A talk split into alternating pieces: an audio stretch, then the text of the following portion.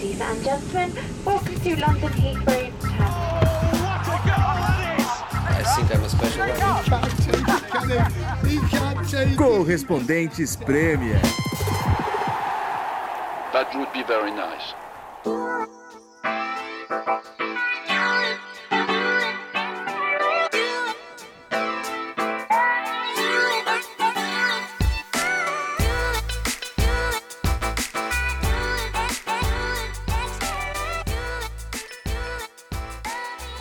Fala galera, amigos ouvintes do Correspondentes Premier, é, estamos de volta aqui da Inglaterra. Desculpa pelo atraso, hoje episódio sendo lançado um pouco mais tarde do que é de costume, porque todos ocupados, Nathalie correndo a tal famosa maratona que falamos em Barcelona, ainda está por lá. Senise correu e agora está de volta em Leeds sem conseguir subir escadas, né, Senise? É, tá feia a coisa, só no elevador aqui. É, eu estive ontem no jogo Chelsea e Manchester United, vamos falar um pouco mais disso daqui a pouquinho e também de outros jogos dessa rodada que está se estendendo por, né, durante, durando semanas. É, e temos nosso caro Ulisses Neto em uma cabine. Onde você está, hein, Ulisses? Parece que você está numa cabine de telefone, o que, que é?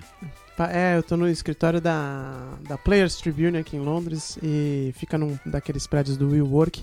Aí todo WeWork no mundo tem as cabininhas telefônicas pra você entrar e gravar, falar no telefone com privacidade, é o que eu estou fazendo agora. Que legal. Me, me lembra da minha época, quando, quando eu era mais jovem, né? Você É. viajava, tipo, viajava pelo Brasil ou pelo outro lugar, você ia lá pra Bahia, aí você tinha que Sim, ligar pra sua mãe, alguma coisa, você tem que esperar na fila ali numa, num- É. numa loja de telefonia, né? Telefonia. tem uma cabine ali, cada um tem uma cabinezinha pra discar o número. Eu vivi isso também, a primeira lembro. ah, Aqui na Europa também era assim, não era? Porque eu lembro de, de tem de lugar bem semelhante aqui na Europa também pra ligar pra casa. Ô mãe, tá tudo bem aqui e tal. Antes dos. Eu não, vi, eu não vivi isso, não era dessa época. Muito jovem, não era dessa época, Não, já não. tinha celular, né, Sinise? Mas, gente, olha só, a gente não tem como não falar da bomba que estourou aqui na- no fim da semana passada, né, na sexta-feira, o caso do Manchester City com a UEFA, né, sendo aí a UEFA anunciou que o City está banido, suspenso da Champions League por duas temporadas. A gente vai tentar explicar um pouquinho esse caso e também dar nossas opiniões por aqui. Diga aí, Ulisses. Ah, antes da, da gente entrar nos meandros técnicos, eu acho, eu só queria contar um bastidor aí pra, pra rapaziada que escuta o podcast, porque eu tinha uma gravação essa semana, hoje, né, a gente tá gravando hoje dia 18, é, eu tinha uma gravação lá em Manchester, no Manchester City, e aí a gravação foi cancelada em cima da hora, porque eles tive, porque teve aquele, aquela tempestade Kiara, se lembra? Que a- a- atrasou o jogo do, do West Ham, Aí eles remarcaram na semana passada, né? Pra quarta-feira agora. E aí o Manchester City tem uma política interna que nenhum jogador pode ter compromisso público 48 horas antes da, de partida. Então, derrubou minha agenda de gravação. É aquela correria pra fazer re- nas- remarcaram o, o jogo para quarta. remarcaram né? o jogo pra É. quarta, exatamente. Então aí deu aquela correria, meu Deus do céu, e agora vai dar certo, não vai, blá, blá, blá, blá, beleza. Nisso, eu tive que voltar lá no Manchester City pra fazer o tour, que eu disse pra vocês aqui no último episódio, na sexta-feira. Quando eu saio do tour, tava tudo certo e tal, porque eu fui fazer o tour pra ter umas ideias, né, pro vídeo, pra montar o roteiro aqui. Quando eu saí do, do tour na sexta-feira, que eu tive que antecipar, porque eu já sabia que não ia gravar na, na, na quarta-feira, no dia 18, blá blá blá. Ah, quando eu saí do tour, eu abro o celular e vejo lá. Manchester City banido eh, por duas temporadas da- nas- das competições da UEFA. E aí você fala, o que, que falta acontecer agora em Manchester? Né? Caiu um terremoto, ter- rolar um terremoto, cair uma bomba atômica, porque a minha gravação não vai acontecer nunca, né? Que faz. Mas, mas o Manchester City não, não se preocupou, falou, não, tudo bem, pode seguir a gravação, a gente gravou é, na segunda-feira. E depois eu volto aqui pra falar sobre um pouco de novo do tour, mas aí é quando a gente tiver terminado a história do, do, do, da- do fair play financeiro. Bom, eu também tive um bastidor rápido eh, nesse fim de semana ligado ao Manchester City. Eh, tinha uma entrevista marcada com Pepe Guardiola para esse domingo. Olha, E, e aí estourou essa bomba, né? Eu falei, né, com certeza eles não vão querer que ele fale sobre isso, né? É normal. É, mas também, se eu, pô, se eu for fazer uma entrevista e não perguntar sobre isso, eu pareço um Exato. idiota, né? Pra quem tá assistindo. Aí eu já tava meio preocupado, mas é, eu decidi ir no sábado à tarde para Manchester, porque causa teve um, depois de esquiar teve um outro, outra tempestade aqui na Inglaterra, né? O Dennis. Dennis. Aí É. eu falei, bom, se eu deixar para ir no, no domingo de manhã, tava muito apertado. Eu falei, pode o trem atrasar, cancelar o trem, melhor eu ir no sábado para garantir. Deixei de ir no jogo do Arsenal no domingo, que eu ia cobrir. Deixei de ir no jogo do Liverpool, que era no, é, no sábado à noite em Norwich. Não ia dar tempo de fazer essas conexões. E fui para Manchester. Aí eu tô no trem. é, chegando em Manchester, recebo o e-mail da, da Premier League falando Pepe Guardiola. E ó, estão me escutando aqui, hein? Ih, olha lá, olha lá. É. A Síria aí te ouvindo. Aí falando, ó, cancelamos o, o Pepe Guardiola, infelizmente. Pô. Eu tinha chegado em Manchester, velho. O que, que você fez? Bateu e voltou? eu, eu desci, tomei um café, peguei o mesmo trem que ainda estava na plataforma, voltei no mesmo trem para Londres. Ah, tá que merda. Perdeu só 4 horas e meia da tua vida. É, fazer o quê? Faz parte. Foi trabalhando, foi trabalhando pelo menos, né? É, É, e, e- e o curioso é que, como é uma partida remarcada, o Guardiola já tinha dado a coletiva antes Exato. do, do sábado, que seria o jogo. Domingo, É. né? Que seria o jogo. Então, nem coletiva na terça-feira do Guardiola tem a coletiva pré-jogo. Então, a gente só vai ouvir o Guardiola falando sobre o assunto depois da partida contra o West Ham. Isso se ele falar, né? É, e a gente vai explicar o caso já já, mas já que a gente está falando do Guardiola, a minha opinião sobre o Guardiola é que ele deve estar muito puto, velho. Mas muito puto. E, e puto, eu diria, aí isso aqui é a minha, minha opinião, com os chefes dele. Não é. Porque o City tá fazendo essa, esse AUE, esse papel de estar puto com a UEFA, né? De se sentir Uhum. vítima e tal, que não é que eles têm provas que não é bem assim e tal. Mas o Guardiola, cara, porque eles. Ele, o Guardiola sempre fala, na- quando é perguntado sobre isso, né? Até agora ele falou: não, os meus, do- os meus chefes me garantiram que tá tudo, sendo, tá tudo certo, é, eu confio plenamente no clube e tal. E essa é- deve ser isso que eles passam para ele. Não, não se preocupa, a gente tá, tá tudo né, dentro do tranquilo aqui, a gente tá. Não vai dar em nada e tal. Mano, estoura a bomba, o City fora da Champions é uma merda para ele, para os jogadores, né? E o City con- convocou uma reunião com os jogadores, às pressas, para deve estar tentando falar para todo mundo, não, vai dar tudo certo, vamos gastar bilhões com advogados, a gente vai sair dessa, não se preocupem. Mas claro que os caras vão se preocupar, né, velho? Pega mal para a imagem do clube, pega mal para a imagem deles, que não tem nada a ver com isso, né? Os jogadores. É, é horrível. E pensa o seguinte: a UEFA deu uma punição pesada, né? Um dos clubes mais ricos do mundo, é, um dos clubes mais importantes do futebol mundial, tirar, excluir os caras por duas temporadas é uma punição muito pesada. Isso significa que eu, eu particularmente, não acho que o City vai ser excluído por duas temporadas das competições europeias. Mas, ao mesmo tempo, eu também não acho que a UEFA vai deixar passar quieto, vai conseguir, é, vai fazer uma reversão tão grande que os caras não saiam chamuscados dessa história toda, porque senão vai descredibilizar a, a, a- lei do fair play, né? Então eu acho que pelo menos uma temporada de gancho eles vão acabar levando no final das contas. Mas é, né? é que não, não será decisão da UEFA mais, né? Já tá fora da É, não, a UEFA claro, já tomou decisão. é, É, a corte arbitrária do, do esporte. Do mas, esporte, mas eu é. concordo com eu também, se eu tivesse que apostar, eu acho que pode até ser reduzido. Eu acho que vai ser reduzido para um ano, Uhum. mas que vão manter é, alguma punição é, para o Manchester City. Mas, mas então, vamos, né? É claro que muita gente escuta a gente é, aqui, sabe lê, se informa pra caramba, conhece os- o, caso, mas eu acho que também vale a gente explicar um pouquinho, rapidamente, o que, que aconteceu para o ouvinte que não está tão por dentro né, da situação. É, porque, na verdade, bom, o, o fair play financeiro que a UEFA montou é para tentar evitar que os clubes gastem mais do que eles ganham, né? Muito mais. Tem um limite, né? Do que você pode gastar além do lucro que você que você tem, certo? Uhum. É, não é exatamente isso o problema do Manchester City neste momento. O City já tinha sido punido por isso, né? Em 2014, se não me engano, É, uma e foi multado, né? Porque tinha o, o- a UEFA avaliou que tinham subestimado o, o valor de um patrocínio e tal, deram um migué e foi multado. Só que é, em 2018, né, teve o tal Football Leaks, né, o primo do WikiLeaks, que um, foi um hacker português que hackeou os e-mails de vários clubes e várias coisas ligadas ao futebol mas divulgou milhares de e-mails do Manchester City e a revista alemã Der Spiegel publicou esses e-mails, é, e-mails que eram de entre 2012 e 2016, e claramente mostrando os chefes todos lá do Manchester City é, cagando para a UEFA e deixando claro que esse patrocínio do Etihad, é, que é supostamente 67 milhões de libras por ano, na verdade só 8 milhões vem da empresa Etihad e o resto Hum. vem dos donos da, fa- da família real de Abu Dhabi, né, o Sheikh Mansour e tal. E então, o que, que significa? Que a- o Manchester City enganou a UEFA, a UEFA pediu para mostrar provas, eles o, o, o City não deu as provas corretas, enganou, mentiu, deram aquela pedalada, aquela maquiada, estilo, estilo Dilma Rousseff. É, e então, o, o- a UEFA está punindo o City por mentir. Né? Não é só pela por ter é, quebrado a regra do, do fair play, mas por ter mentido e escondido regras, é, escondido as provas é, para a UEFA. Então é um caso um pouco diferente, né?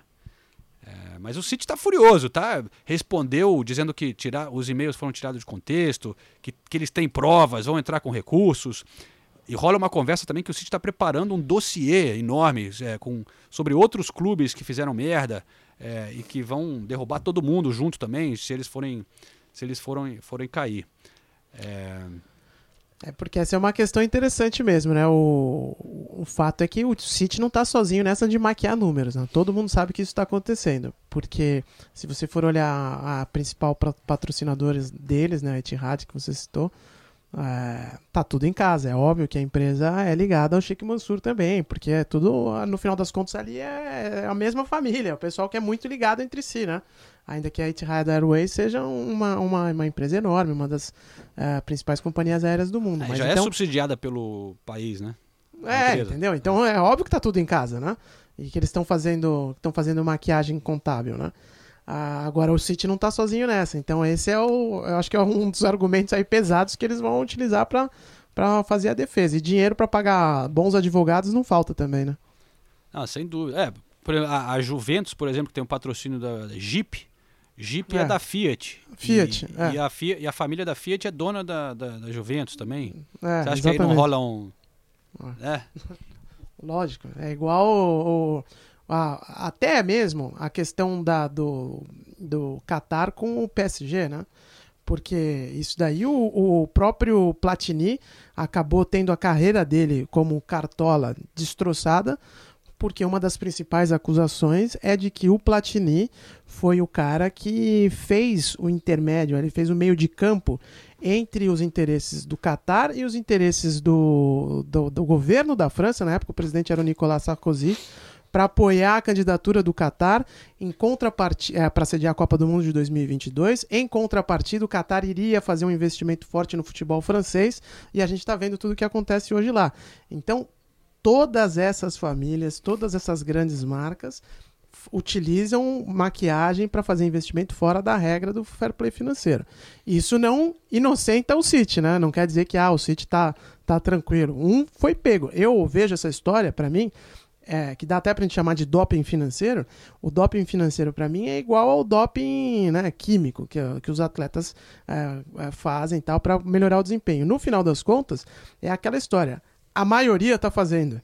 Né? Uns são pegos, né? Agora, ah, outros conseguem passar, a maioria consegue passar. Mas que tem um número enorme de gente fazendo é inquestionável, né? É, eu, eu acho que o problema é que nenhuma das insti- instituições envolvidas no caso tem cre- credibilidade nenhuma É. com o mundo, não só do futebol, com o mundo. Então, você fala a UEFA punindo alguém, que credibilidade tem a UEFA? Como é que a gente vai acreditar que a UEFA está fazendo isso por realmente querer o bem do futebol? O mesmo vale para a FIFA, o mesmo vale para os donos do Manchester City. Então, eu acharia legal a punição se eu achasse que é um movimento para realmente fazer as regras serem seguidas e finalmente, como o Ulisses disse, todo mundo sabe que o PSG burla regras, Juventus, Real Madrid, Barça, todos, todos. Então, se fosse o, o primeiro movimento mais importante para acabar com essa palhaçada, eu apoiaria a punição. Agora, eu realmente não acredito por tudo isso que eu falei. Como o João já disse, o City já tinha sido punido em 2014, 60 milhões de euros, depois a punição caiu para 20 milhões e não aconteceu nada mais, de mais grave. O PSG é a mesma coisa. O Barcelona a mesma coisa. O Chelsea agora, ah, não podia contratar por duas janelas, já foi, caiu para uma. Então, é, no fundo, a gente fica sempre na dúvida do porquê dessa punição. Para mim, a leitura que eu faço é que dessa vez estava tão claro que foi algo divulgado, como o João explicou, por uma, por uma revista alemã, existiam e-mails comprovantes, claro que rolou uma pressão de clubes mais tradicionais que o City por essa punição, então ia ficar meio feio para a UEFA se ela não punisse. E ao mesmo tempo o City se sente prejudicado porque o City sabe que todo mundo faz isso. E se sente traído pela UEFA porque tá muito claro que a UEFA já pegou várias vezes coisas do tipo e encobertou. Encobriu, né? E agora não tá fazendo isso. Então, de novo, eu acho justo punir, eu acho legal se fosse pro bem do futebol, mas eu acho que precisa ter mais 3, 4, 5, 6 punições dessa pra eu realmente acreditar na UEFA, na FIFA, em todas É, essas e, outras e pensa instituições. no jogo de interesses, né, cara? A, pra UEFA também é interessante ter o PSG super forte, ter o Manchester City super forte, ter esses, é, todos esses times é, que são, entre aspas, novos ricos no futebol, porque, é claro, tá aumentando o business, né? Então, pra eles também, não, qual é o super interesse que, o Manchester, que a UEFA vai ter em, em- em punir os caras, né? É, isso tem que, tem que ser colocado na balança, né? É, e uma coisa contra o Manchester City que eu diria é que eles se dizem vitimizados, que foi já estava pré-julgado, a decisão já tinha toma- sido tomada pela UEFA e tal. Eu dei uma lida sobre o, o assunto e quem não é um negócio assim, ah, a UEFA ali internamente toma a decisão, tem um painel de gente respeitada pra caramba aqui na Europa, de diversos ambientes fora do futebol, é, juízes, advogados, é, pessoas conceituadas aqui na Europa. Não é um negócio assim. é, é, a investiga a- as pro- eles julgaram que tinha prova ali suficiente e o City tá, respondeu com uma arrogância, com uma. é, de uma maneira tão forte que eu achei um, um exagero. E, aí, e eles estão tentando entrar. de- de- a torcida também puxar para o argumento de que esse fair play financeiro existe para manter o status quo, né? para manter a elite no lugar, que vários clubes tiveram a oportunidade de fazer os investimentos e aí chega a hora do Manchester City, agora você não pode mais, né? Tipo, os novos ricos não vão conseguir entrar nessa, nessa bolha. É um Que eu acho que tem um ponto Não, aí, hein? é- Pra mim é um argumento mesmo isso daí também. eu, eu acho Mas que é, é um argumento, e tem outros que argumentam que, porra, ah, o Manchester United tá dentro das regras, mas olha que donos babacas que só é, botam é, dívidas, né, trazem dívidas pra caramba ao clube. O Manchester City pelo menos não tá endividando ninguém, tá fazendo um trabalho legal na comunidade, investe de uma maneira é, mais, é, vamos dizer, que traz benefícios para Manchester, para o clube. Mas olha, mas eu não tenho nenhuma simpatia com o Manchester City eh, nesse caso. Apesar de sim, fez esforço para tratar bem a imprensa, para investir na cidade, eh, fazer coisas nas- na, na comunidade, trazendo bons profissionais, gente que a gente gosta. Mas é o que a gente falou, o, City- o que o Senise está falando, não tem tanto a UEFA como os donos do City. Isso aí é dinheiro sujo. Né? A gente já falou isso em outros podcasts. O dinheiro do Manchester City é dinheiro sujo, vem de um regime que trata mal a população, uma ditadura. É, os caras com uma arrogância que acham que o dinheiro vai poder comprar tudo. O próprio Guardiola e a arrogância dele, que a gente já comentou em outros. E, e- o pessoal que trabalha em volta dele. Eu não tenho é, é, nenhuma simpatia com a situação dele. Não é uma conspi- eu não acho que é uma conspiração contra o Manchester City. Acho que os caras cagaram, mano. Assume. Tá, tá ali os e-mails, né? Mas se tem prova, então mostra. Vamos ver. Vai ser interessante é, acompanhar isso. Mas eu acho que é tudo. Faz uma coisa que a gente já falou aqui várias vezes: essa, essa putaria aqui na Inglaterra de qualquer um poder virar dono de um clube. Você às vezes comemora, ah, o Abramovich comprou meu clube, cara, agora a gente vai comprar todo mundo, vai ser campeão. Mas é isso que acontece. Às vezes, dá, alguma hora vai dar merda. Esse, esse pessoal não é gente boa, cara. Os caras não têm. Os caras é, investem em guerra, em, em ma- matam pessoas, é, tortura. Né? Não é, ah, bonzinho. O que eles querem é justamente passar essa imagem de bonzinho. Por isso que eles estão comprando esses clubes, para né, transformar. É, pra é um- limpar a barra. é, É. é, mostrar, tentar mostrar que eles são. um- não são assim, que, que eles são legais, que, né? Olha o que a gente está fazendo em Manchester, construir uma escola aqui, que, que bonito, né? Mas é porra nenhuma. Ah, é, é sério, mano. Não, eu acho que você tem tá falando também tem, tem, tem bastante fundamento, é, é inequívoco, né? É, a questão é que, no meu ponto de vista, já saiu do controle. Assim, É, tipo, não tem mais como limpar o futebol. É, infelizmente, às vezes a gente até nem dá a dimensão. A- a- Não é verdade, né? Muita gente dá, muitos pensadores dão a dimensão que o futebol tem na sociedade do mundo, né? Por isso que esses caras têm, é, têm tantos investimentos assim, porque é um- são projetos para limpar a barra mesmo, para tentar, pra tentar é, mudar a percepção que o planeta tem dessas, desses cantos do, do, do mundo, né? Principalmente ali no Oriente Médio. A gente tá falando, você citou aí de tortura, de matar e tal. É o, o, de- o debate que a gente teve no episódio sobre a Arábia Saudita. E é, é a verdade, né? Isso, quando é ainda é isso, ainda vai lá. Mas ainda tem os outros que vêm para lavar dinheiro mesmo, né? Que aí é o dinheiro mais sujo ainda e tal. Tem esse aspecto. Agora, a, re- a realidade é que tá todo mundo assim. Se você for olhar na Premier League, se for olhar na, na própria Champions, vai ser bastante difícil falar, não, agora a gente só vai jogar aí pelas regras da, realmente, ah, o que arrecadou é o que gasta, dinheiro limpo é bastante complicado. Eu acho que deixaram correr solto durante tanto tempo, né, e a gente foi celebrando, porque olha como o jogo foi ficando bonito, né? Não tem nada mais espetacular do que uma noite de Champions League. Não tem nada mais espetacular do que uma noite de Premier League. A gente também gosta. A gente também, finge, como torcedores, a gente também finge, virou a cara quando isso começou a acontecer. Ninguém, né? Não há ninguém porque existem movimentos contra e tudo, é claro. Mas a maioria foi aceitando. Então, é, é muito difícil agora. E eu acho que essa punição para o City é, é justa porque eles claramente infringiram as regras. Agora, é- é o ponto que o Senise levantou, é para mim, é o principal. Se isso for uma punição, fala, olha, não, vai manter um ano, dois, o que seja, e a partir de agora a gente vai pegar todo mundo. Aí beleza, aí tá certo. Agora, se for um negócio que ah, ficou ali só porque esse foi muito escancarado e tal, que é o que eu acho que vai acontecer, aí você diz, né, pra que, que vocês estão fazendo isso, né? Qual que é o ponto? Eu, eu só tenho respeito pelo sistema da Alemanha e, e ponto, né? Que a Bundesliga ainda mantém aquela regra de 50 mais 1, que o- nin- ninguém pode, nenhuma empresa pode chegar e, e ser dona de mais de, cinco, de Tomar o- 49% do clube. Até, por isso até que o Leipzig lá está causando maior auê, porque estão dando um, um jeito de dar um migué nisso e, e todo- vários times protestando contra, né? Porque, no geral, é, sócios ou torcedores, de certa forma, têm muita influência no clube, né? Eles, per- O clube pertence à, à torcida e, eles, e, e aí, em retorno, pô, eles tratam bem a torcida, é, é um dos lugares mais legais de você assistir, os ingressos não são tão caros, a cerveja é boa no estádio, né?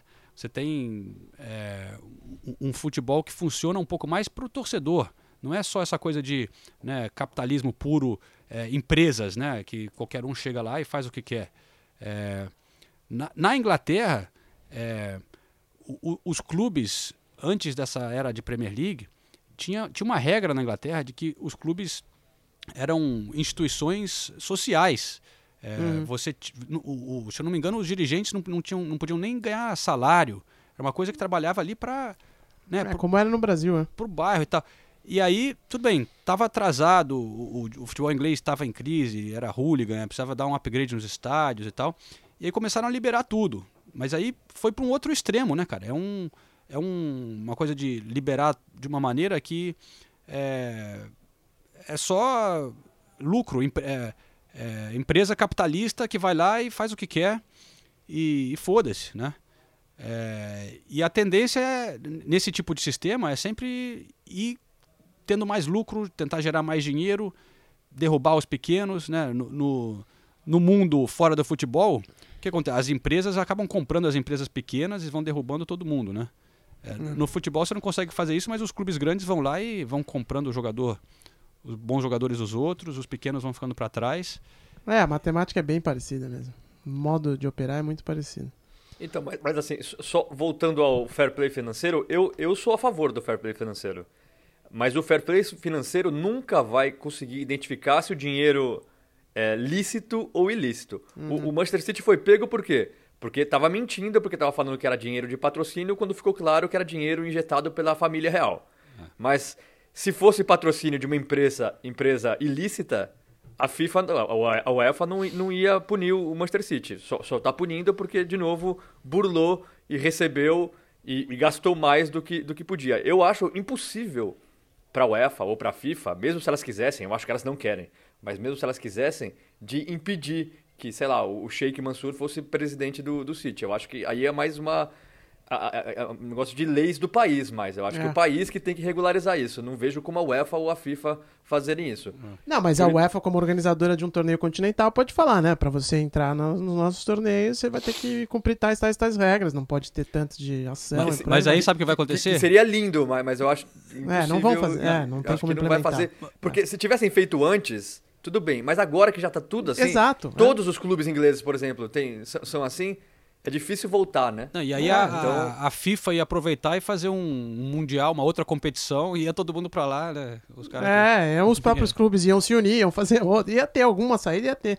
Por isso que eu acho que não tem, tem coisas que não tem como. É mu- muito difícil você lidar contra. Você pode ter a ideologia que for, você pode fazer o discurso que for, e, e realmente é, na, no- no- no- na fala e no papel é interessantíssimo, mas não dá pra você combater o dinheiro assim das- da- é, de forma muito radical, assim como não dá pra combater a tecnologia. Igual falar, ah, vamos tirar o VAR. Não vai tirar o VAR. VAR tá aí e vai ficar pra sempre agora, VAR. Pra sempre não, mas pelo, pelo, pro- pelo futuro aí previsível.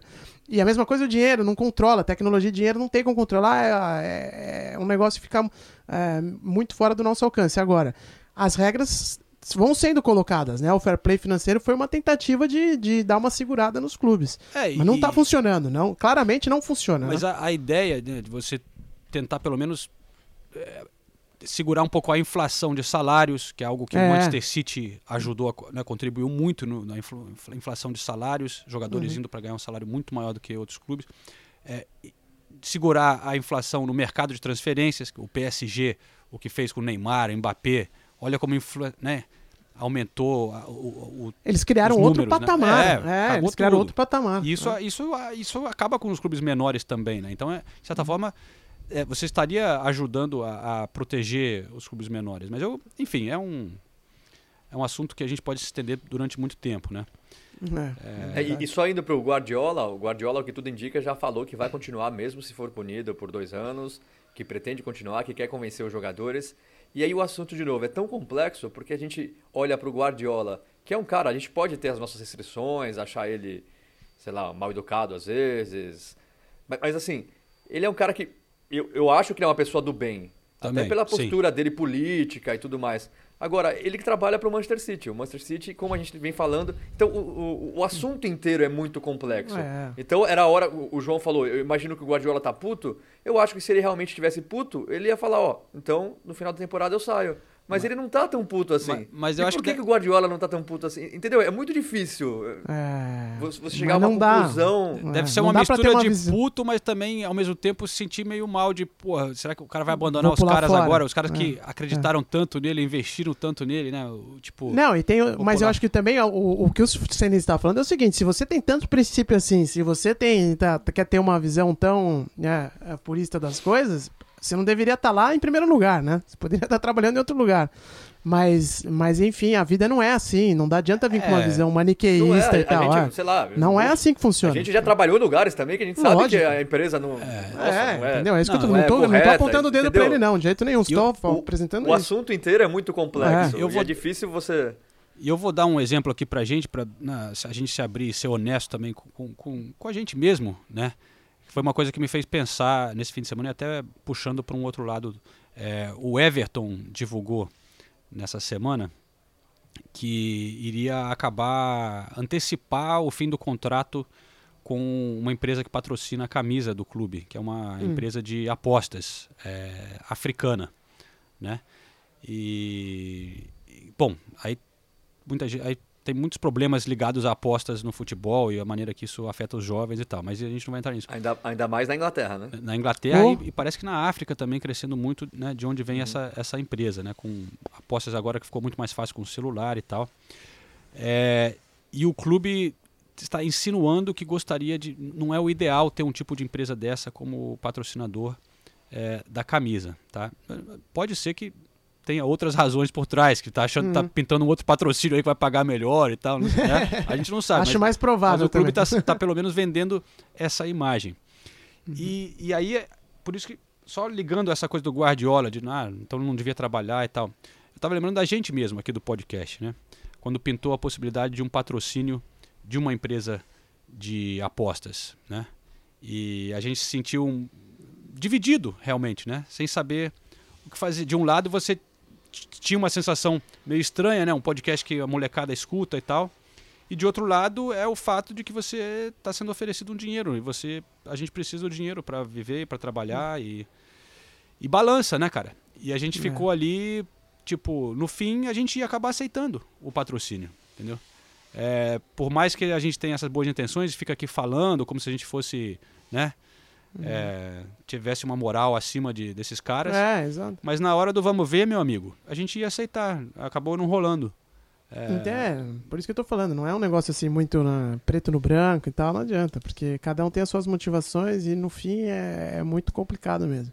Mas eu. Fala aí, fala aí, Sinistro. desculpa. Não, e a gente falou sobre isso no, em podcasts recentes, por exemplo, quando a gente estava falando do Newcastle, que talvez fosse também comprado por, um, por mais um desses caras de, de países bem parecido, um caso bem parecido com o do Manchester City, e aí os torcedores torcendo para que isso acontecesse. Isso que o João tá falando do Everton, eu tenho certeza que tem torcedor falando, pô, mas o clube não quer dinheiro, todo mundo ganha dinheiro e, e o nosso clube vai, vai, vai rejeitar patrocínio, a gente não pode fazer isso. Então, é, é, o, o mundo é tão louco que até os torcedores, a enorme maioria dos torcedores, é a favor de do clube pegar dinheiro que é ilícito, não tem problema, mas pelo menos o clube vai estar ganhando, o clube vai estar disputando Champions League, o clube. Então, de novo, é um assunto extremamente complexo. Eu, eu, eu só acho que assim, já que eu- a gente começou nesse assunto, é claro, pela punição do City, eu vou ficar feliz se a punição do City for só a primeira e outras vierem em sequência. Enquanto isso não acontecer, eu acho que é muito mais negócio do que, do que ética. É, eu, É. eu acho que pode ser legal essa coisa de se realmente o, o, o City tem esse dossiê que está preparando sobre outros clubes. Outros E clubes. aí vai chutar o balde, aí, aí eu acho que vai ser legal. E ainda dentro dessa história do, do Everton que você citou, só uma coisa que eu achei que foi bastante interessante. Aqui os ingleses, cara, eles são complicadíssimos também. Não que os brasileiros sejam fáceis, né? Mas como eu tô morando aqui, então eu, é, é, acabo tendo essa percepção um pouco mais afiada sobre as, as coisas que saem no país. É, o, Everton veio com esse papo que, insinuando que eles iam sair porque iam terminar o contrato, que era de cinco anos, né, com essa empresa lá do Quênia e tal, insinuando que era porque, ah, não, é, a gente que no mundo ideal ia ter outra, outro tipo de patrocinador e tal. Exato. Só que é o que acontece é o seguinte, essa empresa que deve pagar uma bolada pra eles, não sei exatamente quanto, essa empresa, ela tá com um problema seríssimo no Quênia. Ela teve que suspender as operações dela lá no país porque o governo do Quênia viu que ia dar merda esse negócio de apostas e aumentou os impostos de uma maneira que ficou meio que inviável fazer aposta no Quênia. E aí a principal operação dos caras ficou prejudicada. No fim, eu acho que o Everton olhou e falou: esses caras não vão pagar nossa conta, já deve estar com um monte de invoice atrasada e a gente tá mostrando a marca deles, entendeu? Vamos cortar logo esse, esse contrato.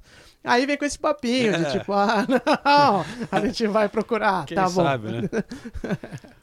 Mas, bom, pra encerrar a história do Manchester City, é, eu vou puxar pro jogo onde eu estava é, nessa segunda-feira à noite, que era o Chelsea contra o Manchester United. Uhum. E a torcida do Manchester United, o jogo inteiro, ficou cantando uma versão de uma musiquinha que eles já cantavam, que eles adaptaram para a situação é, atual do City, né? Que é aquela música que é assim: This is how it feels to be City, this is how it feels to be small. Aí eles falam que, que you're gonna win fuck all, né? Que como você se sente de ser pequeno e não ganhar nada, como é você se sente de ser torcedor do City. Só que eles mudaram é, para This is how it feels to be City, this is how it feels to be small, this is how it feels when your passport's back in the drawer, back in the drawer, back in the drawer. Que é assim que você se sente quando seu passaporte está de volta na gaveta, de volta na gaveta, sem viagens para a Europa, um verdadeiro Brexit do Manchester City na, na Inglaterra. Mas- Posso fazer aqui só uma, uma, uma- então, um adendo sobre, antes da gente terminar a história do City, Sim, do, sobre o, o tour lá do estádio, porque como eu falei, eu fui fazer mais uma vez, né, na semana passada. E aí no final de semana eu tava em casa conversando com, com a Isadora, com a minha esposa, contando tudo que eu tinha aprendido nos dois tours que eu fiz, né. É, na segunda vez, foi um, eram dois senhores, e aí eu acho que na primeira vez era uma- um, um carinha mais novo e tal, engraçadinho, mas na segunda vez eram, tios, eram dois tiozões que realmente, sabe, tem uma conexão com um clube muito grande, tá? Um pessoal experiente, né? sei lá, deviam ter uns 70 anos cada um. E aí eu tive uma outra experiência, cara. E aí conversando com, com a Isadora, contando pra ela tudo que eu tinha aprendido ali de, do- dos toques do Pepe, que eu acho que é outra coisa que também é importante pra ele não querer sair do clube agora, né? Ele tem um dedo muito forte em tudo que existe lá dentro do, do estádio e do campus, né? E aí ela virou pra mim e falou: E você disse no podcast que não valia a pena fazer o tour? Pagar 27 libras. Então eu queria fazer essa, essa, essa correção, porque no final das contas, acho que, que embora seja algo muito caro, acho que vale a pena sim.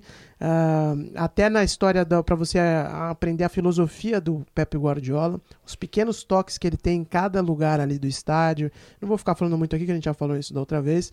Mas realmente eu aprendi muitas coisas ali que eu acho que foram importantes. E a última correção que eu Então queria agora fazer... você recomenda. Você tá voltando atrás. Agora eu acho que fica pra cá a cabeça de cada um. Tá não, acho que vale a pena sim. O tour é muito legal, cara. Eu já fiz vários outros tours, sempre por motivo profissional. Já fiz do Barcelona, do Real Madrid e tal. E pelo menos em questão de informação, de aprender, de ver o- o- a mentalidade ali, o do City é incomparável. Normalmente o tour é você vai ver os momentos históricos do time e tal, entra no vestiário, blá, blá. mas esse você consegue entender um pouco de filo- da filosofia do sujeito, entendeu? Então, eu acho que vale a pena por causa disso. Ele tem uns, um- uns- um- uma história ali por trás que vai, vai fazendo você pensar, que ele é mais, ele te provoca mais, saca? Aham. É, então acho que por isso que vale a pena. Agora, e até a história do gramado, que era uma outra coisa que eu queria é, corrigir, porque eu falei, ah, os caras mantêm o gramado lá há 10 anos, e quando tem show, quando sai o gramado continua inteirinho e tal. O tiozinho dessa vez do tour me explicou direito como é que é.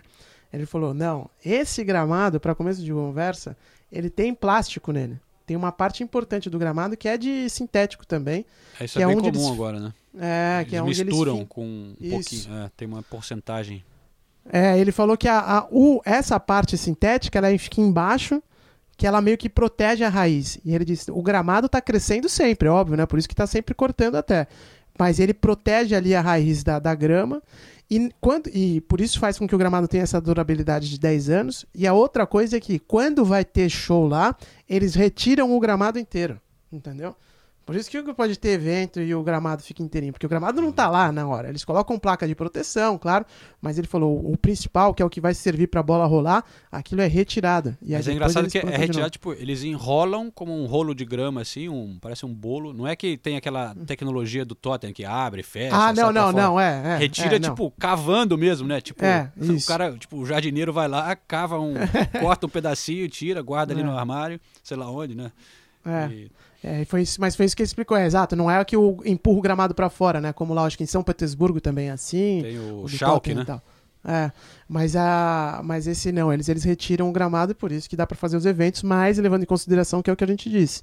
Não é como no Allianz Parque, não é como no Morumbi, que tem evento no meio da temporada, né? Só tem no verão, quando não tá tendo futebol.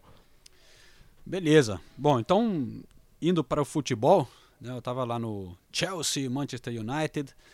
É, 2 a 0 para o Manchester United, hein, cara? Cheio de polêmicas de VAR e tal. Realmente, o VAR foi prejudicou o Chelsea, cara. É, primeiro, teve o Maguire, deu um chute no saco do seu amigo lá, o Batshuayi, que, que jogou nada também, o Batshuayi, hein, Ulisses? E o que perdeu de gol, Batshuayi, hein? Ontem eu recebi um monte de mensagem, mas foi o Rapaz. pessoal falando, Ulisses, vai, você vai de peito estufado amanhã no podcast, porque esse Batshuayi o que tá perdendo mano. de gol...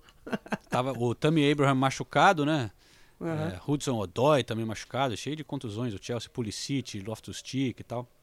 E ainda saiu o Kanté machucado nesse jogo e o Christensen. Então tá feia a coisa pro Chelsea. Com o Tottenham chegando ali, respirando no pescoço, um pontinho atrás. É, mas o Batshuayi... E no fim entrou o Giroud, saiu do banco e fez um golaço, cara. Que foi anulado por impedimento, né, anulado. aquele, aquele um, dois centímetros né, de impedido, mas estava impedido de- com essas novas regras do, né, do VAR. Mas fez um golaço o Giroud, cara. Mostrou ali que tem, né, pelo menos consegue finalizar. O Batshuayi, porra. e esse está sendo o grande problema do Chelsea. Tá Até estava jogando bem, é, criou oportunidades, mas não conseguia concluir. E aí foi lá o United, o Maguire, que poderia ter sido expulso nesse lance aqui, que ele caiu e chutou o, o Batshuayi. É, acabou fazendo o segundo gol.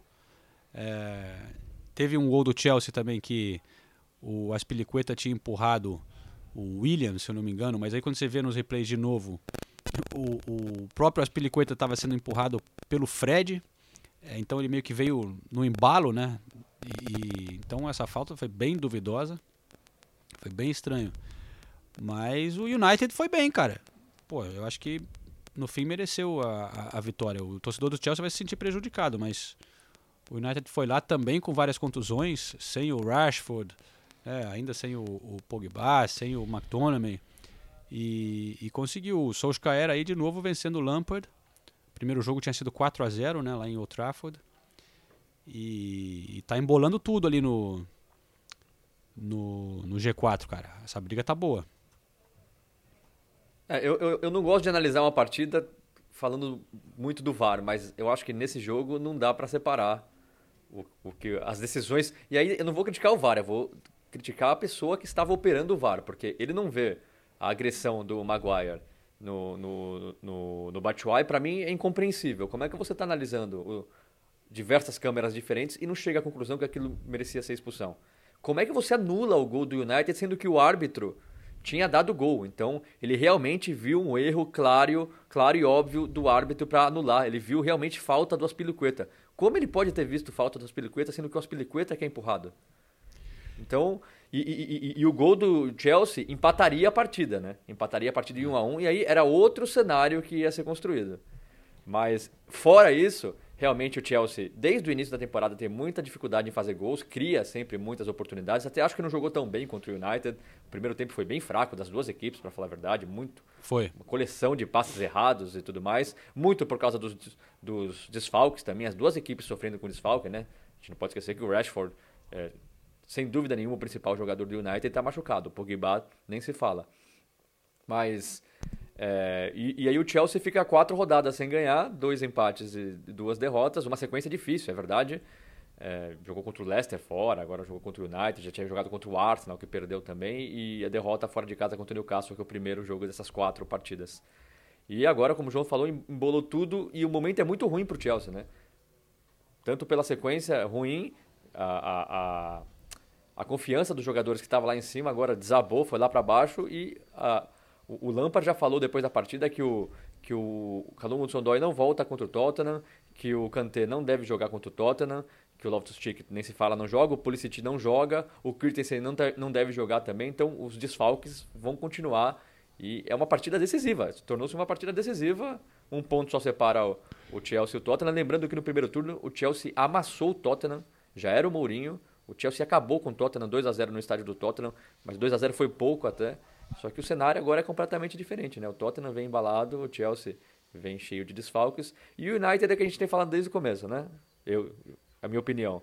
Vai ganhar, vai fazer partida boa, vai ganhar duas, três seguidas, depois vai perder duas. Eu não vejo o United eh, em condições de, de, de chegar na quarta colocação. Para mim vai ficar entre o Tottenham e o Chelsea. Não acho que o United tem eh, consistência suficiente para chegar. Só que está acreditando, né? Continua sendo a pior campanha da história do United na Premier League. Só que eu, eu realmente não esperava um cenário muito diferente com esse elenco e com a situação do United hoje. Tottenham, Chelsea e Sheffield, Sheffield United, né? Tá É, a, a briga tá ótima. Tem até, tem até o Overhampton e o É. Everton. O Everton também vive ótima fase. Então, a briga tá muito boa. Virou a briga mais. ah, Se bem que tem a briga contra o rebaixamento, que também tá muito boa. Mas, já que a gente não tem briga pelo título, essas duas brigas vão deixar a Premier League emocionantes até o final. E, e tem o fato do, do. Se o City for realmente banido da Champions, aí o quinto colocado pode classificar, né? Ainda tem esse outro ingrediente. É, só, só para deixar claro, a, a Premier League ainda não se pronunciou sobre o assunto, até porque a Premier League avisou que sabe que o City vai recorrer, então a Premier League não vai se pronunciar até que uma decisão realmente seja tomada. Então, oficialmente, ainda não, não se sabe. Um problema é o que, que vai que- acontecer. que eu acho que vai ter que ser decidido antes de, sei lá, junho e tal, porque para as preparações para Champions, É, mas, mas pode é. acontecer de só sair o, o resultado depois do fim da temporada da Premier League, né? Uhum. Então, e- mas isso é mais um motivo para os times, por exemplo, como o Sheffield United, falar, bom, se a gente não conseguir chegar em quarto, vamos lutar com tudo para ser quinto, quem sabe aparece a vaga pra gente. Então, É. é, mais um motivo para a briga ficar mais legal ainda. E, João, o que eu queria te perguntar é o seguinte, já que você estava lá no, no estádio, eu estava lendo um, um comentário no Guardian hoje, Não me lembro agora quem era o colunista, mas falando que pela primeira vez a torcida do Chelsea começou a mostrar alguma impaciência aí com o Lampard e tal, principalmente na hora que, que o Giroud entrou, porque num questionamento assim, pô, era, era, era mesmo pra ter deixado o cara no banco até agora? Acho que ele entrou no lugar do Batshuayi, né? E era mesmo pra ter deixado o cara no banco até agora. Você sentiu alguma coisa assim lá no, na- na- lá no estádio? Como é que foi? Cara, tava, a torcida tava bem fraca, da torcida do Chelsea, né? Aqui, mas Uhum. é comum com muitos times que só cantam quando você tá vencendo. É até uma música aqui, né? Da You only sing when you're winning, né? Uhum. É, o, o Arsenal também, só canta quando tá vencendo. Mas é, eu não sei se estava direcionado ao Lampard, mas mostrando bastante insatisfação. É, no, no intervalo, por exemplo, a torcida vaiou. Mas eu não sei se era mais para arbitragem também, as vaias, né? Mas era insatisfação. Teve o gol do Marcial que foi ali aos 45 do primeiro tempo. Mas sem dúvida o clima estava bem ruim e, e- e a torcida frustrada. Mas eu acho que a torcida ainda sabe da- das limitações que o Lampard tinha, né? Que chegou sem poder contratar, as contusões que tem agora. Então eu não sinto ainda que, que a torcida está começando a virar contra o Lampard, não. Eu acho que é mais uma. Até nessa janela de transferências que teve, não contratou ninguém, né? Toda a torcida ficou puta com a diretoria e tal. É, Então, ele, eu acho que o Lampard tem, tem ainda bastante crédito aí com a, com a torcida, na minha opinião. Mas é, eu conversei depois lá com o Fred, então, que teve mais um bom jogo. O Fred está tendo uma ótima sequência com o Manchester United e também com, com o William. Então vamos ouvir a opinião dos, dos brasileiros lá de ontem. Importante. Como é que estava o clima ali no vestiário depois desse jogo? Um clima muito bom, né? É uma vitória importante pra gente contra uma grande equipe que vem bem no campeonato. É, mas graças a Deus uma grande atuação que vem fazendo, tendo uma boa sequência. E é importante essa vitória para a gente dar, é, para a gente dar continuidade. Tivemos duas semanas é, parada aí e, e essa volta foi boa. Mas agora temos que levantar a cabeça. Já temos um grande jogo na quinta-feira contra o Bruges na Europa League e temos que buscar a vitória também. William, é, mu- muito sendo falado, especulado sobre as decisões do VAR nessa partida. É, você acha que prejudicou vocês de alguma maneira? Ah, eu não, não- eu não sei porque eu não vi ainda o, o lance na, na, na TV. É, creio que é uma situação difícil, principalmente no escanteio. Não sei se houve empurrão ou não. O que eu ouvi falar foi que o Aspiricueta foi empurrado por trás e depois ele, no impulso, também foi empurrou da frente. Mas difícil, difícil a- essa decisão do árbitro. É, decidiram que não foi. Mas creio que, resumindo o jogo, acho que nós não, não fizemos um, um mau jogo, criamos muitas situações, poderíamos, no primeiro tempo, principalmente antes do gol deles, ter feito, saído na frente, né, de 1 a 0 Depois acabamos tomando gol, no segundo tempo tomamos o segundo e ficou difícil para reverter. Mas é claro que não faltou empenho e determinação da equipe. Vocês têm vários jogos, né? Criado muitas oportunidades, acabando às vezes fazendo poucos gols. É, preocupa você um pouco agora é, essa sequência de jogos que vocês têm? Tottenham, Bayern de Munique, Liverpool e vocês ali brigando para ficar entre os quatro? Não, acho que temos ciências de, ciência disso, sabemos que, que são jogos difíceis, mas estamos preparados. Acho que o momento é um momento importante, momento onde a gente nós temos que segurar ali a quarta colocação. Então, e na Champions também jogar em casa o primeiro jogo. Então, nós vamos preparar bem para esses jogos que estão vindo para que a gente possa para que a gente possa voltar a vencer.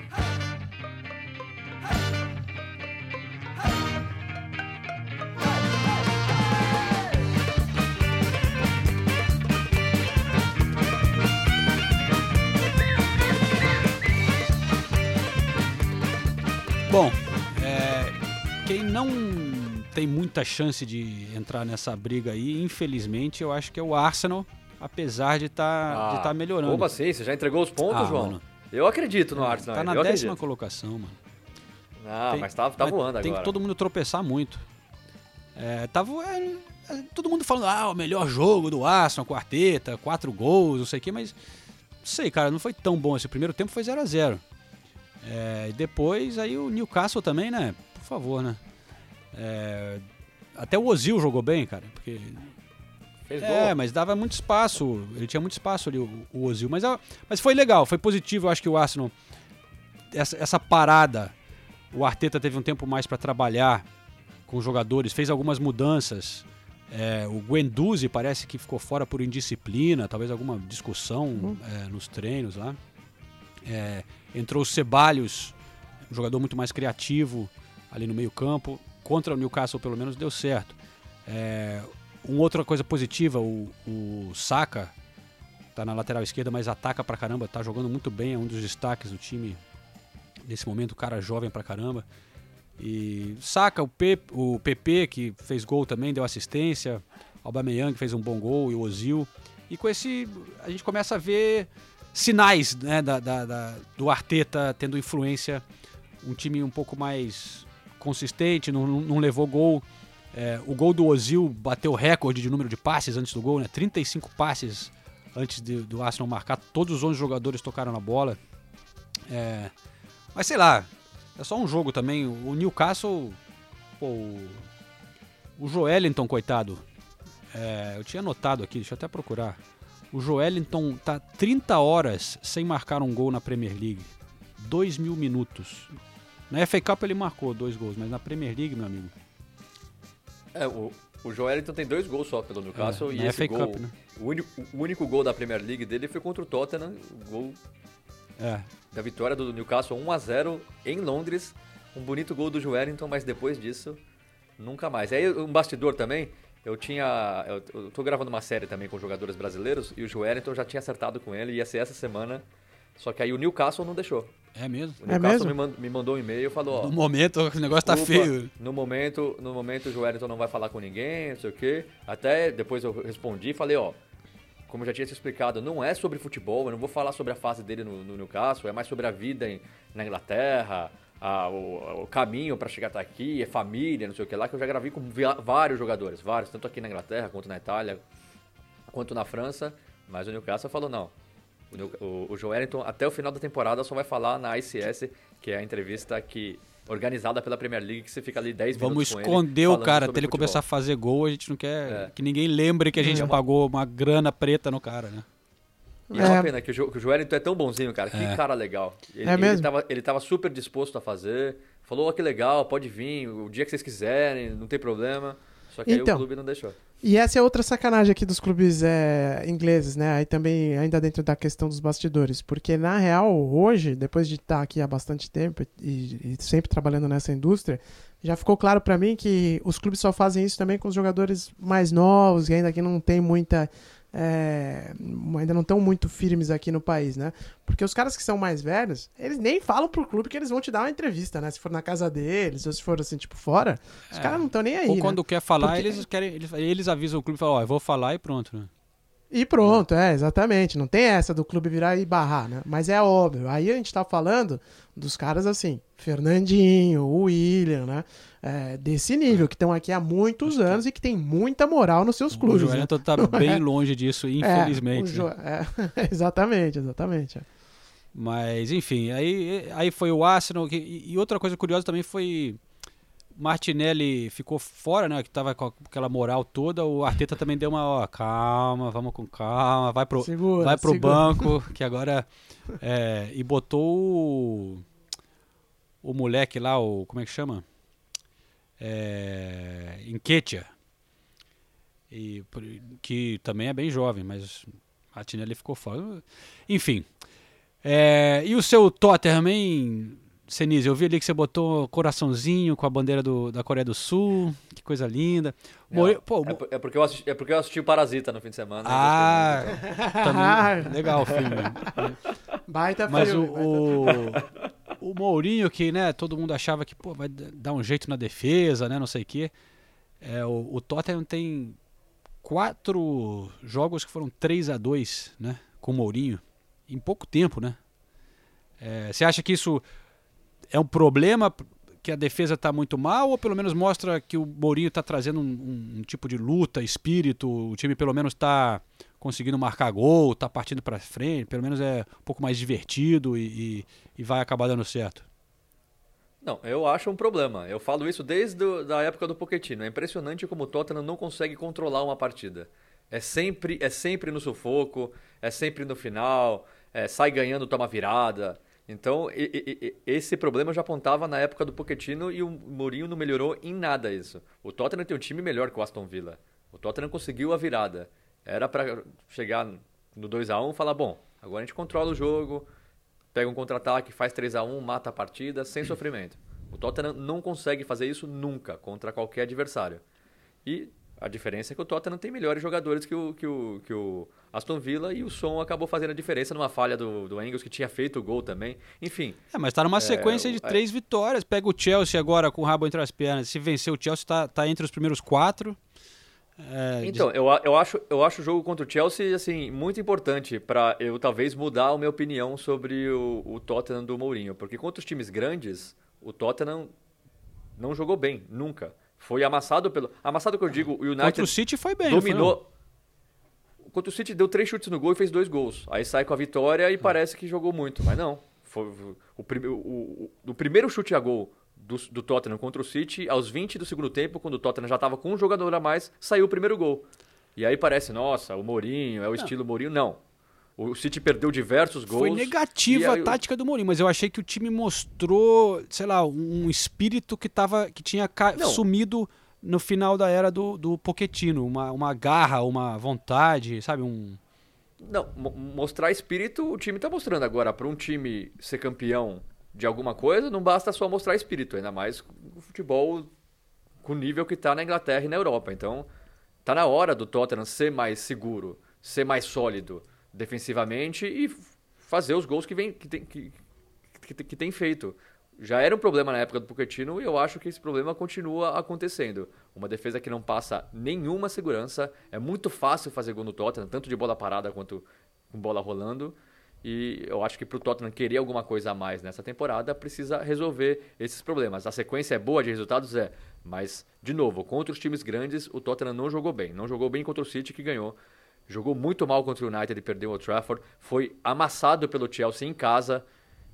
Isso tudo já na era Mourinho. Então, eu acho que essa partida contra o Chelsea vai ser meio que decisiva para talvez eu mudar a minha opinião. Tudo bem que o Chelsea também cheio de desfalques. O Chelsea é o time, o segundo time com pior desempenho em casa na Premier League. Só o Southampton fez menos pontos que o Chelsea em casa. Então, o Chelsea em casa também não é um bicho papão, mas é um clássico e eu quero ver o primeiro. O Mourinho tem que ter o meio termo. Não pode ser totalmente retranqueiro como é contra o City e ser o kamikaze como é contra o Aston Villa. Tem que encontrar uma maneira de jogar sólida. E eu acho que essa partida contra o Chelsea é uma boa oportunidade. Sim, senhor. Será um jogão. Temos Champions League durante a semana e depois temos esse Chelsea e Tottenham. Temos também é, Leicester e Manchester City, que é outro jogão. É, e, enfim, muita coisa legal pela frente. Todo esse desdobramento de como que ficará o caso do Manchester City na Champions League. Ó, e só uma coisa, a gente esqueceu de falar do Liverpool. E teve até gente que reclamou nas redes sociais que a gente não tem falado o suficiente. Mas também tem gente que reclama, sempre tem um que reclama que não fala, ah, não fala de suficiente do United, não fala do Chelsea, mas realmente do Liverpool a gente é, não falou na semana passada muito e hoje E não vai falar também dessa também. esqueceu. Não vai falar, não, chega, é. Mas a gente fica devendo, gente, o, o Liverpool cara, tá arrebentando, a gente já falou muito em outros episódios, ganhou do Norwich com gol de Mané. E a gente vai falar, vai fazer algumas coisas especiais, vai, sobre o Liverpool em breve, né, gente? Ah, pô, 25 pontos de vantagem, meu. É igual você assistir a corrida de Fórmula 1 com o Schumacher, você não vai olhar o carro do Schumacher, você já sabe que ele ganhou, né? Você vai ficar olhando os outros carros ali, né? Quando tinha a época do Schumacher é, lendária, né?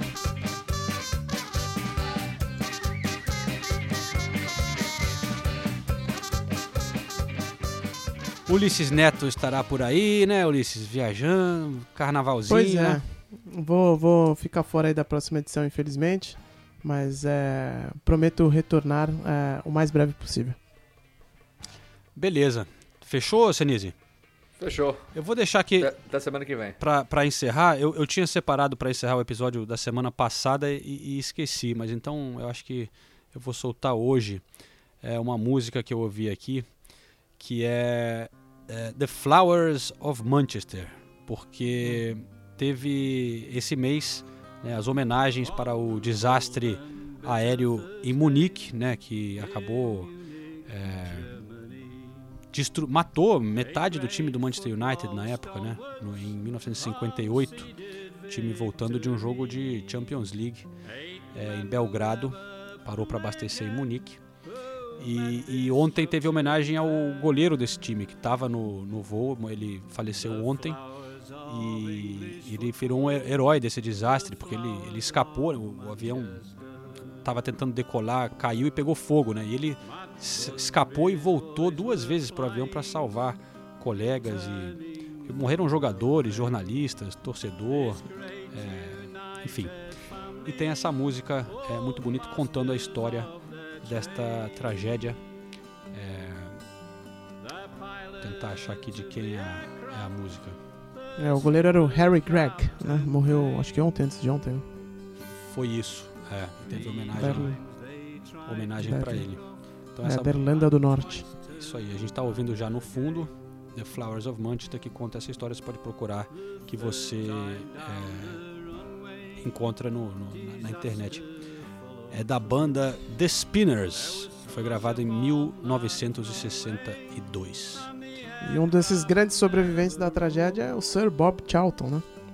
É, Segue, segue vivo, apesar da idade avançada. O Bob Charlton e, o- e o técnico que, que tava na tragédia também, o Matt Busby, né? Acabou depois vencendo muitos títulos com o United.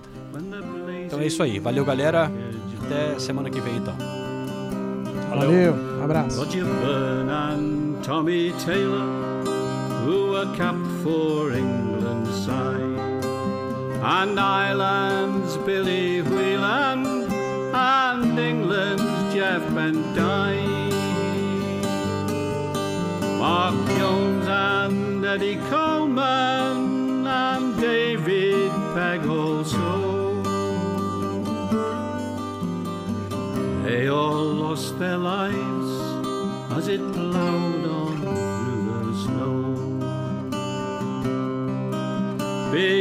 Duncan, he went too with an injury to his brain. And Ireland's brave Jack Blanchflower will never play again. The great